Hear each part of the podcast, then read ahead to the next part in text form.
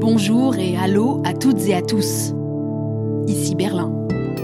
La capitale allemande met souvent ses visiteurs et ses habitants chaos debout. Trottoirs défoncés, administration débordée sans parler de la saleté et de l'aéroport, sa réputation de ville dysfonctionnelle n'est plus à faire, même si Madame le maire s'en défend. Nein, es ist nicht alles gescheitert.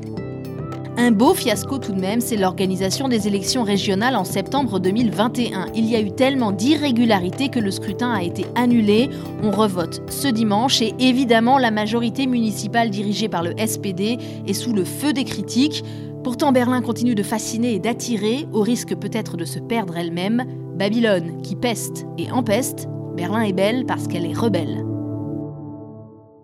Bienvenue dans cet épisode sur Berlin, mais il ne va pas seulement être question de la ville, puisque la capitale allemande a le statut d'État fédéral de Bundesland, et donc forcément elle a son mot à dire aussi dans la politique nationale. Elle détient quatre sièges au Bundesrat, la chambre haute du Parlement. C'est donc cela qui est aussi un peu en jeu lors des élections de ce mois de février. En septembre 2021, les électrices et les électeurs de la capitale ont voté pour une majorité de gauche, SPD, Vert et le parti Die Linke ensemble. Mais le même jour se tenait le marathon dans la ville et à cause des rues bloquées, il y a eu des problèmes dans l'acheminement des bulletins de vote. Certains ne sont pas arrivés dans les bons bureaux. Cela a créé des délais d'attente à 18 heures. On avait des estimations alors que les urnes n'étaient même pas fermées dans quelques circonscriptions. Je vous passe le bras de fer juridique qui a suivi. Bref, il faut refaire ce scrutin. Et il y a eu ces derniers mois tellement de doutes sur la capacité de Berlin à organiser ces élections que l'OCDE a même envisagé d'envoyer des observateurs. Berlin, la capitale où tout part de travers, a écrit récemment le site internet Politico. On n'a pas oublié les 7000 défaillances techniques du nouvel aéroport, 8 ans de retard, ou tout simplement ces travaux permanents partout. Je suis venu à pied de Alexanderplatz jusqu'à mon bureau, c'est-à-dire que j'ai longé la Unter den Linden. Et j'étais ravi.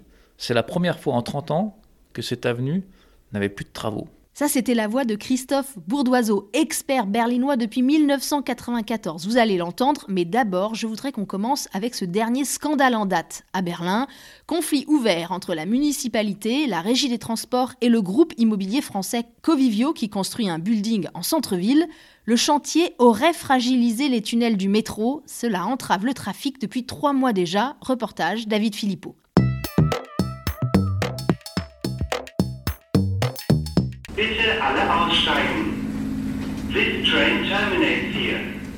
Un train toutes les 15 minutes, alternativement dans un sens ou dans l'autre. Sur quatre stations, la ligne U2 circule comme on marche sur une seule jambe. Sur le quai, Manfred souffle. Une demi-heure de plus pour aller travailler. Pour moi, tous les jours, c'est beaucoup. Mais ce Berlinois pure bière en a vu d'autres. C'est comme ça à Berlin. Moi, ça ne m'empêche pas de vivre. hein. J'ai grandi en RDA et c'était toujours comme ça. Rien n'était jamais à l'heure, nulle part. Mais on se disait, ceux de l'Ouest, euh, ils vont nous montrer comment fonctionnent les choses. Maintenant, ça fait plus de 30 ans et les choses ne s'arrangent pas. Au contraire, elles sont pires. Fanny descend péniblement les escaliers de la station rendus glissants par la neige. De l'autre côté du quai, un grillage ferme l'accès à la voie. La cloison s'est enfoncée de 4 cm. Elle menace de s'effondrer sous l'Alexanderplatz. Des travaux partout, des déviations partout. Ou alors ce sont les trains qui ne partent pas du tout. Et ce ne sont pas seulement les rues et les maisons qui sont capoutes, ce sont aussi les gens qui sont cassés parce qu'ils ne peuvent plus se payer cette ville. Nous, nous allons quitter Berlin. Nous sommes nés ici, mes parents sont nés ici, mais nous partons. Justement à cause de cette ville qui ne fonctionne pas. Qu'elle évolue et que les temps changent, ça on peut l'accepter. Mais ce n'est plus le Berlin dans lequel on veut vivre. On ne veut plus de chaos. J'ai 48 ans de chaos derrière moi. Pour Lorenz Marolt, rédacteur en chef du Tagesspiegel, un journal berlinois qui répertorie consciencieusement, s'amuse et s'agace des pannes de l'administration municipale, la ligne U2 est un bon exemple d'une ville qui ne marche pas droit. Oui, c'est une incompétence organisée et donc une irresponsabilité généralisée. Cela signifie qu'à chaque fois que la situation pose problème, on refile ce problème à un autre et on laisse quelqu'un d'autre s'en occuper. Et dans le cas du métro, après coup, personne ne se voit responsable. L'entreprise dit qu'elle n'est pas vraiment responsable, l'administration dit la même chose, mais ce sont les citoyens qui sont pénalisés, qui doivent se passer pendant des mois, voire des années, d'une des liaisons centrales les plus importantes de cette ville. À ce stade, la date avancée pour la reprise du trafic normal, c'est le mois d'août, enfin normalement.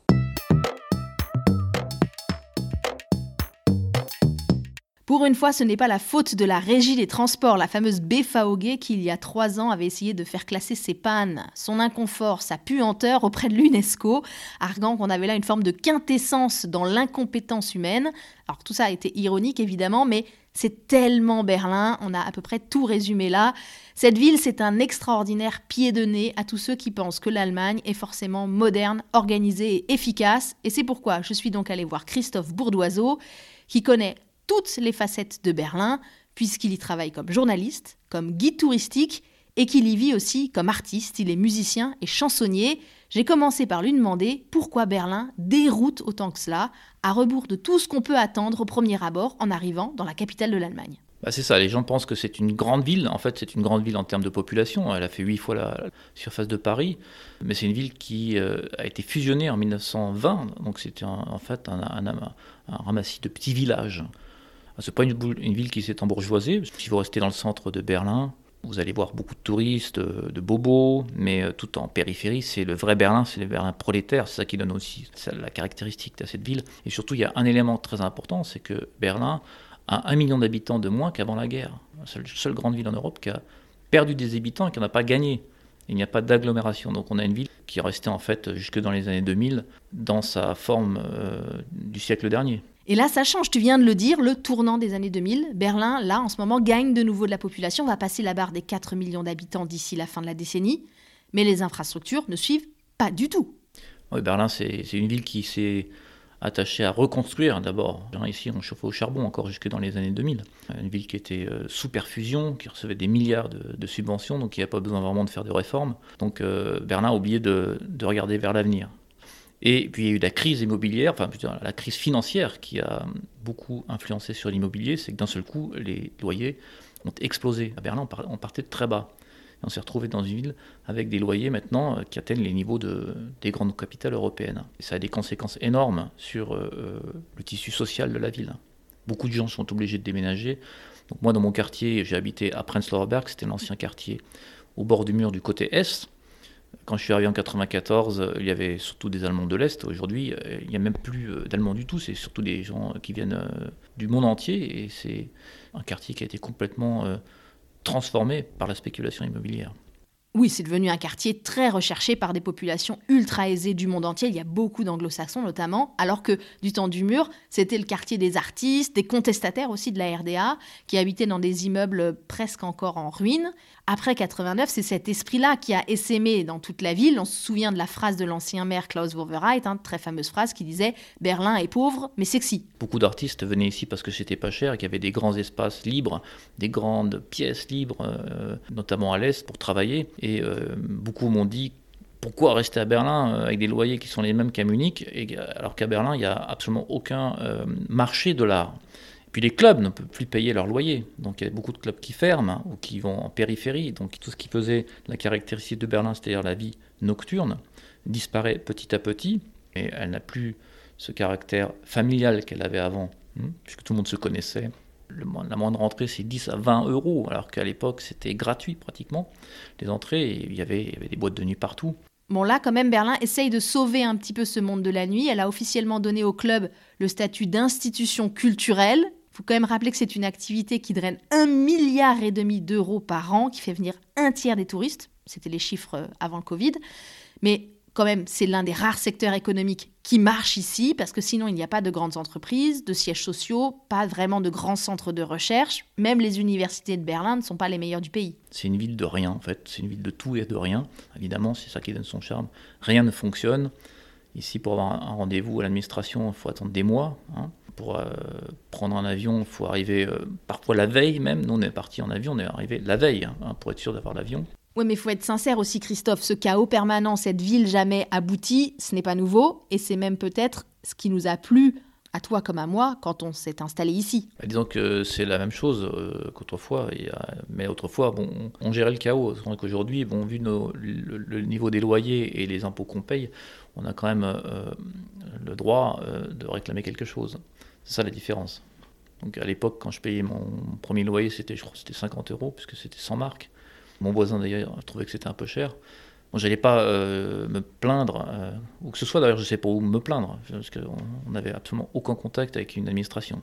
En fait, Berlin a vécu euh, trop longtemps sur les acquis, entre guillemets, de la guerre froide. Hein. C'était à l'époque un espèce d'îlot d'exception au cœur de la RDA, et donc elle était aidée, subventionnée par l'Allemagne de l'Ouest, mais aussi les Américains, les Britanniques, les Français. C'est une ville sous tutelle. Il y a tout un système à repenser à Berlin le système scolaire est, l'expression de cette, absence de politique, de vision d'avenir, puisque clairement, ils n'ont pas été capables de prévoir l'évolution démographique et notamment euh, la natalité dans certains quartiers. Donc ils se sont aperçus au moment où il y avait des inscriptions qu'il fallait embaucher des enseignants et construire des écoles. Donc la mairie, le Sénat peut vous attribuer d'office un lycée qui se trouve à l'autre bout de la ville. C'est comme si vous viviez au centre de Paris et on vous donnait un lycée à Cergy-Pontoise, par exemple c'est complètement dingue quand on y pense. Et il y a aussi des établissements scolaires qui recrutent par tirage au sort. Alors du coup, euh, certaines familles vont contester la méthode. Évidemment, la ville ne peut rien dire euh, contre. Et de fait, à Berlin, c'est un petit peu en fait toujours comme ça. On a parfois des bonnes idées et des bonnes initiatives, faut le reconnaître. Mais au final, la loi ou le projet est tellement mal ficelé qu'il y a toujours quelqu'un qui va réussir à le faire annuler euh, juridiquement. Berlin n'a pas été capable de créer une seule zone piétonnière depuis la chute du mur. Dans une ville en plus où il y a, c'est, là où il y a le moins de circulation en, Allemagne. C'est là où il y a le moins de voitures par tête d'habitants. Il y a des, des, rues entières où il n'y a pas de circulation. On pourrait les fermer, faire une, zone piétonnière sans problème. Et ils ne sont pas capables de, de faire ça parce que c'est, trop compliqué. Bon, il faut quand même dire que là, depuis quelques jours, on a une tentative en centre-ville dans la Friedrichstrasse.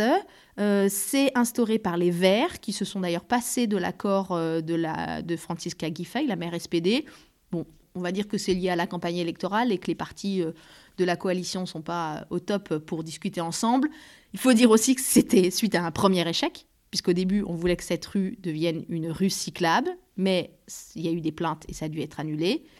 Et c'est exactement comme cette fameuse loi sur le blocage des loyers, il y a quelques années.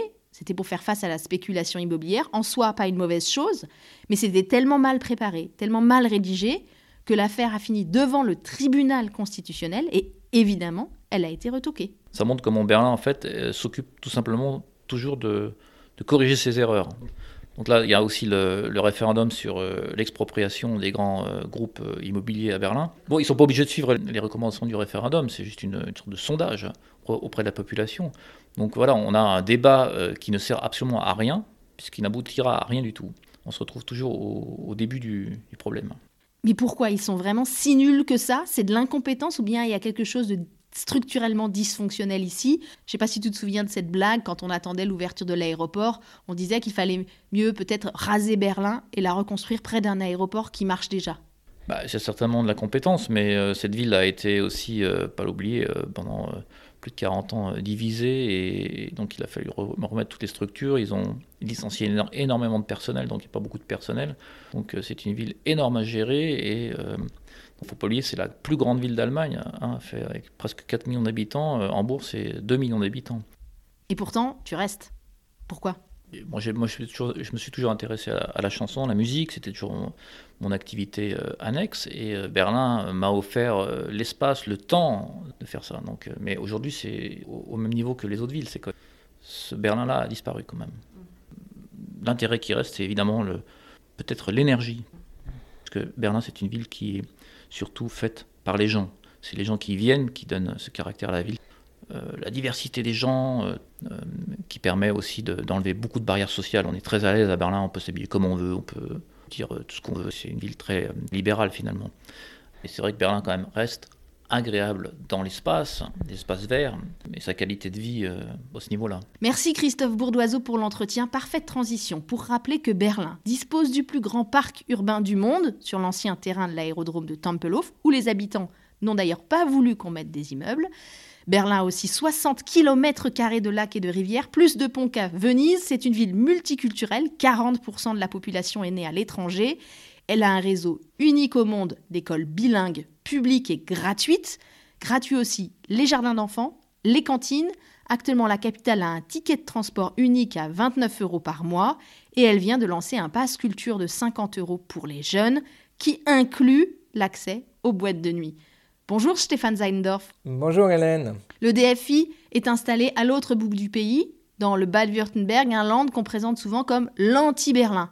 Comment est-ce qu'on voit la capitale depuis Ludwigsburg Il y a une fascination tout d'abord. Hein. C'est beaucoup de, jeunes, euh, notamment ceux qui, ont fait des bonnes études et tout ça, ils vont là-bas. Hein. Comme on monte à Paris, on va à Berlin maintenant.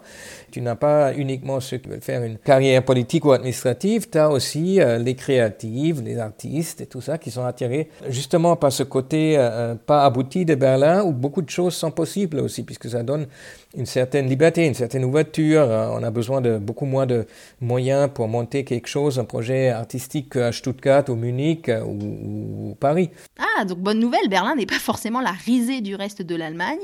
Je m'attendais presque à ce que tu me dises que Berlin est vu comme une Babylone dépravée et dispendieuse.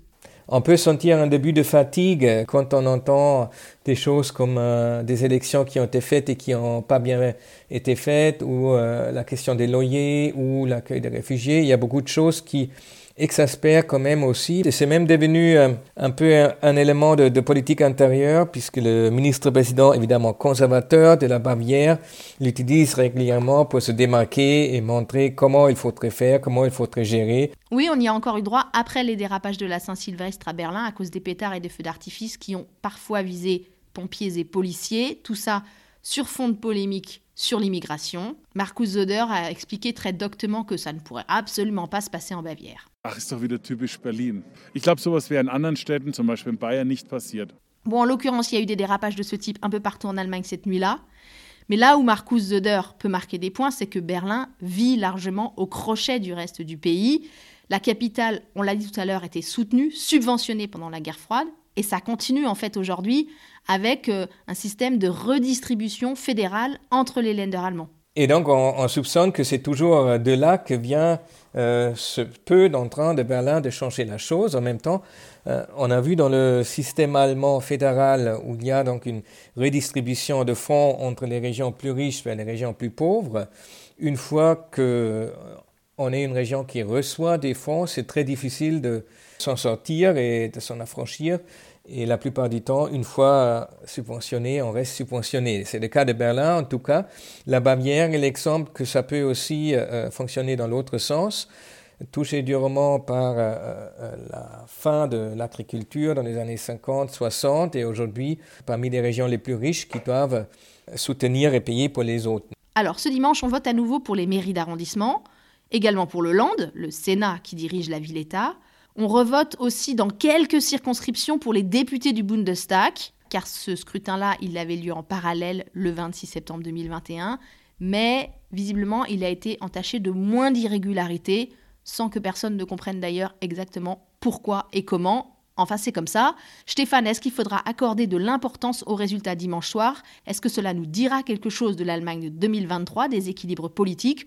Ou bien est-ce que c'est pas du tout transposable et qu'on aura juste de la politique locale valable pour Berlin? C'est la question à 100 000 euros, évidemment. Tous ces scrutins euh, régionaux, c'est toujours euh, les deux. Est-ce que c'est euh, la politique nationale qui s'y reflète et c'est un test sur la popularité du gouvernement national ou est-ce que c'est des sujets régionaux? Là, à Berlin, c'est tout d'abord le scrutin régional avec des sujets de la ville de Berlin, puisque c'est là où ça n'a pas marché. Et puis la maire euh, SPD, Franziska Kiffin, elle a quand même un peu du mal à expliquer en quoi toute cette affaire des élections qui n'ont pas été faites dans la règle, ça ne revient pas vers elle. Alors derrière, il y a aussi l'aspect de politique nationale, puisque ça reste quand même la capitale de l'Allemagne. On ne peut pas faire comme si euh, c'était euh, une autre planète. Scholz, il a participé lui-même un tout petit peu, mais quand même, dans cette campagne. Et euh, on verra s'il n'y a pas aussi une exaspération qui touche autant la maire sortante que le gouvernement actuel, donc Scholz et ses ministres. Berlin, c'est aussi un fief des Verts. On a quelques bastions euh, purs et durs euh, qui sont encore vraiment beaucoup sur la ligne antimilitariste des débuts. Là, quand on regarde les sondages, on voit que le parti est en repli. Est-ce que tu penses que les électrices et les électeurs de Berlin cherchent indirectement à sanctionner les ministres verts du gouvernement, qui, on l'a beaucoup dit dans le podcast, hein, ces derniers mois ont fait des spectaculaires retournements en soutenant l'envoi des armes en Ukraine, le recours au gaz naturel liquéfié, et je ne parle même pas du charbon. On a eu là, en janvier, il y a quelques semaines, l'évacuation spectaculaire du village de Lutzerat au profit de l'exploitation du lignite en Rhénanie.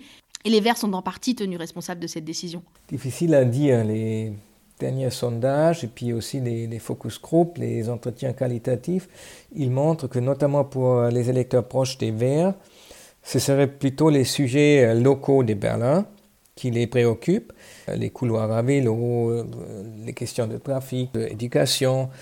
C'est pas à l'abri d'une surprise. Il y a, comme tu dis, les purs et durs, mais il y a aussi euh, ce qu'on appelle euh, à Paris les bobos euh, verts, aisés, des familles couche moyenne ou en moyenne supérieure, et qui seraient aussi prêtes à, voter CDU, bizarrement. C'est pas exclu. Donc, suspense, on ne sait pas, tout est ouvert avant ce scrutin. La CDU, justement, parlons-en en tête à Berlin. Grosse surprise, ça, ça n'est pas arrivé depuis 22 ans. Ce qui est intéressant, c'est qu'au niveau national également, la CDU creuse l'écart dans les sondages. Les conservateurs, premier parti d'Allemagne de facto en ce moment, tandis que la majorité au pouvoir perd du soutien parmi la population, avec seulement 52% de gens qui se disent encore satisfaits. Oui, il y a un début de mécontentement, plutôt de questionnement sur euh, ces hésitations du, du gouvernement d'Olaf Scholz je sens pas que ce questionnement aille vraiment déjà en faveur euh, des conservateurs. Friedrich Merz, leur prochain candidat probablement, qui est le chef du groupe euh, au Parlement national, au Bundestag, se donne beaucoup de peine pour euh, être audible, pour tenir tête à Olaf Scholz. Ça marche pas toujours. Il a plusieurs fois dérapé ou presque dérapé, donc ça lui est retombé dessus. Et sur le fond, il est difficile de concevoir une autre politique allemande vis-à-vis notamment de l'Ukraine actuellement. Sur euh, la question de la livraison d'armes, le fait que ça traîne, que c'est long, que c'est difficile, oui, euh, on trouve que ce n'est pas une très bonne communication, mais en même temps, on sent dans la population une compréhension que c'est des questions très difficiles et qu'il n'y a pas de réponse vraiment facile et que peut-être finalement réfléchir un, peu plus longtemps. C'est la bonne attitude de la part du chancelier et notamment on y est reconnaissant qu'il a réussi à garder les Américains à bord, qu'il les a pratiquement obligés, c'est l'impression qu'on a gardé, de livrer eux aussi des euh, chars de combat. Donc là, finalement, il y a un retour euh, de bâton et on trouve euh, qu'il a bien négocié et que c'était important de garder les Américains avec nous. Merci beaucoup Stéphane Seidendorf et merci encore à Christophe Bourdoiseau. Si vous passez à Berlin en touriste, faites-lui signe pour une visite. Et d'ici là, vous pouvez toujours aller écouter ses chansons en streaming sur Internet. Pour finir, je vous donne tout de même mon point de vue sur Berlin. Pourquoi je reste, malgré tout? Parce que cette ville, elle est ingrate, elle se mérite, me touche par sa capacité de résilience, d'improvisation, son grand esprit libertaire et solidaire quand on cherche bien. Merci à Aloïs Kerek pour la musique, à David Philippot pour le reportage, aux amis pour les voix françaises. Le podcast avec un K revient dans deux semaines. Je m'appelle Hélène Cole avec un K et je vous dis à bientôt. Bis bald!